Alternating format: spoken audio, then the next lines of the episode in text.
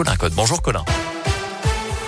Bonjour Mickaël, bonjour à tous. Et à la une ce matin, cette commune du département de l'Ain reconnue en état de catastrophe naturelle. Pondin, Priès, Salavre et Vergent suite aux inondations et aux coulées de boue de cet été. Guérin, Haute-Cour, Romanèche et Ambérieu budget pour des mouvements de terrain en avril et septembre 2020. Les sinistrés ont désormais neuf jours pour contacter leur compagnie d'assurance.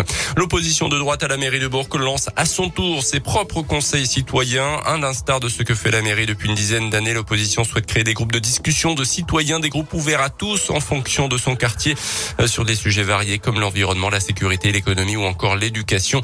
Objectif permettre de faire remonter au conseil municipal le fruit des concertations. Un hommage national rendu cet après-midi dans la cour des Invalides à Paris au sergent Maxime Blasco, militaire du 7e bataillon de chasseurs alpins de Vars en Isère, tué au combat au Mali vendredi dernier. Euh, son décès porte à 52 le nombre de soldats français tués au Sahel depuis 2013. Dans l'actu également des séances de psychologues dès l'an prochain à partir de l'âge de 3 ans et 800 postes créés dans les centres médico-psychologiques pour réduire les délais d'attente. Voilà deux des principales annonces d'Emmanuel Macron hier lors de la clôture des assises de la santé mentale. Les psy manifestaient justement un peu partout hier dans le pays. En foot, après son match nul contre Bruges lors de la première journée de la phase de groupe, le Paris Saint-Germain s'est imposé deux buts à zéro hier soir contre Manchester City à domicile en Ligue des Champions. Manchester, autre favori de la compétition cette année. Ce soir, Lille joue à Salzbourg avant la Ligue Europa pour Lyon, Monaco et Marseille demain soir.